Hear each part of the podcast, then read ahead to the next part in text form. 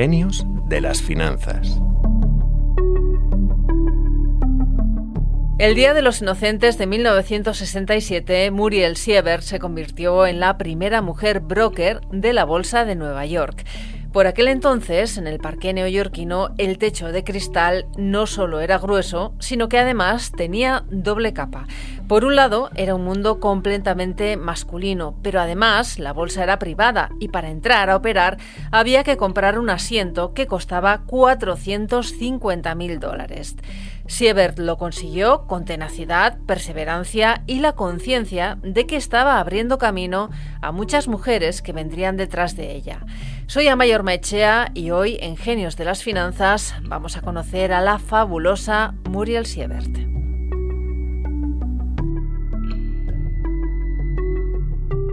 Están conmigo Clara Ruiz de Gauna, redactora jefe de Expansión y autora de la saga sobre personajes financieros que publica Expansión todas las semanas, y también Antonio Santamaría, redactor de Expansión especializado en mercados. ¿Qué tal? Bienvenidos a ambos. Hola Maya, ¿qué, tal? ¿Qué tal, Maya? Clara, hemos dicho que Siebert fue una pionera en la bolsa de Nueva York, que rompió moldes y como suele ocurrir en estas ocasiones, imagino que no lo tuvo nada fácil para cumplir su objetivo de convertirse en broker.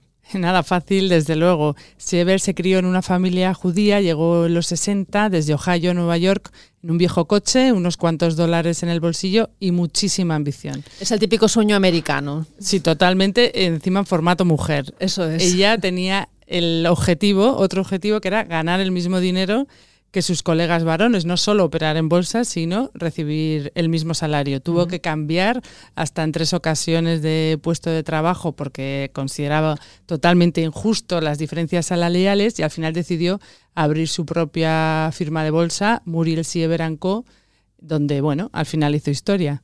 Desde luego que hizo historia. ¿Cómo consiguió entrar en la bolsa, Clara? Bueno, las ambiciones de Siever fueron creciendo, multiplicándose y veía que tenía que operar en la Bolsa de Nueva York, en aquel entonces ya el epicentro de todos los mercados. Era una institución privada, entonces, donde no podía operar cualquiera, sino solo aquel que tuviera los denominados asientos, que es más bien un derecho a operar en, en la Bolsa de Nueva York.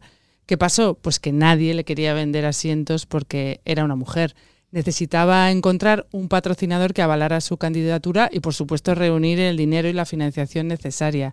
Lo intentó nueve veces, fracasó y a la décima lo consiguió.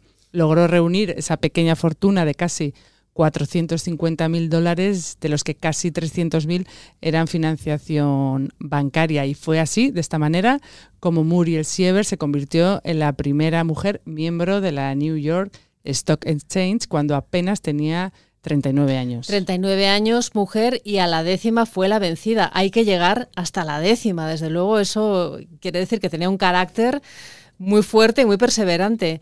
Eh, Antonio, Clara ha comentado una cuestión clave. La bolsa de Nueva York, por aquel entonces, era privada. ¿Cómo funcionaba exactamente el tema de los asientos y, el precio que, que costaban esos asientos? hay que tener en cuenta que había muy pocos asientos, en concreto 1.366. Estos asientos eh, hace referencia a cuando solo se podía operar, de manera presencial.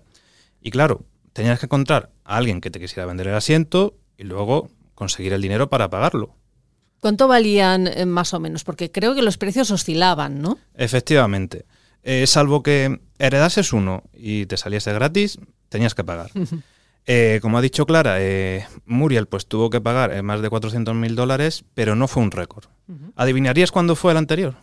Ni idea, cuéntamelo. Pues fue en 1929, poco antes del crack bursátil. Se pagaron 625.000 dólares.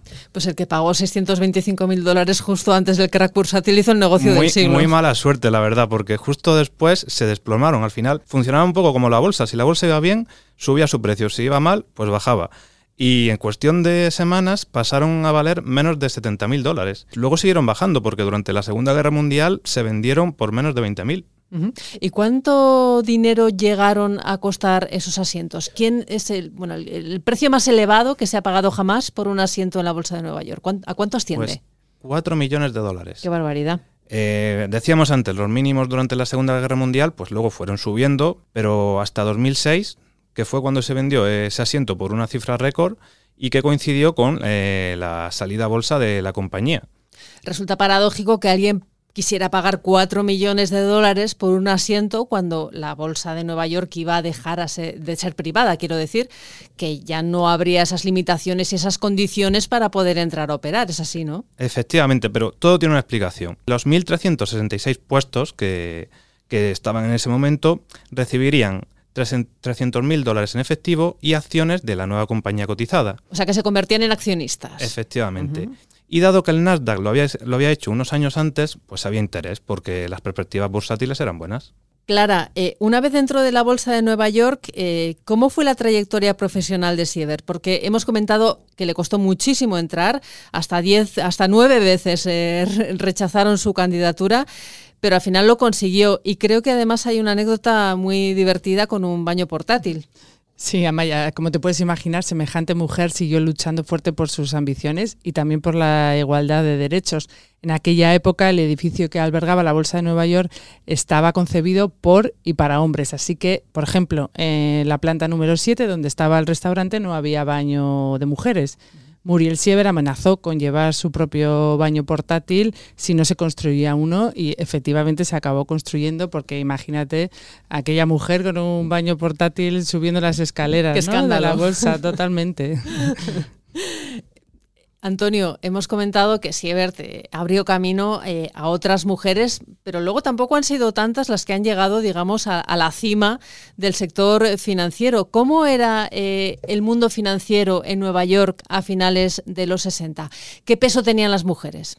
Pues prácticamente nulo, la verdad. Es verdad que en la década de los 60 y 70 empezó a haber avances. Por ejemplo, Isabel Benham fue la primera mujer que se convirtió en socia de una firma de bonos, después de haber sido analista de empresas relacionadas con el sector del ferrocarril.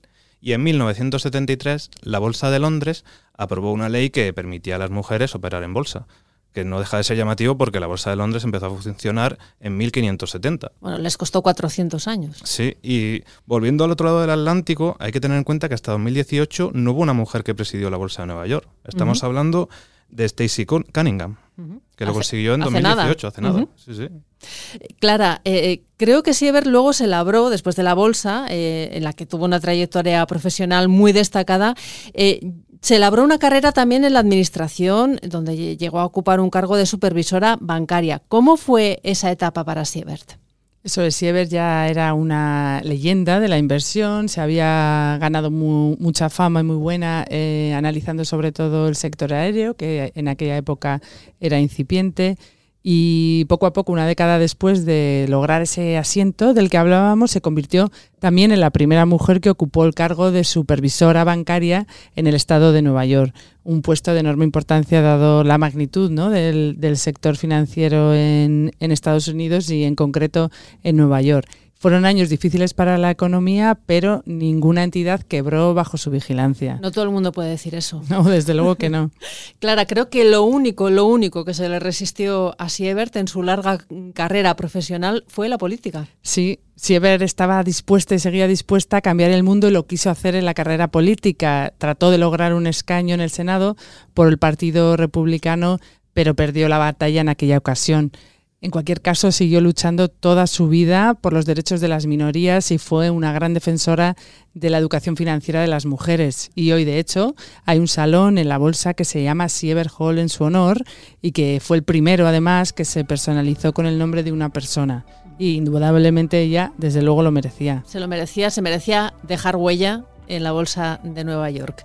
Pues muchas gracias Clara y Antonio por ayudarnos a conocer la fascinante historia de Muriel Siebert, la primera mujer broker en la Bolsa de Nueva York.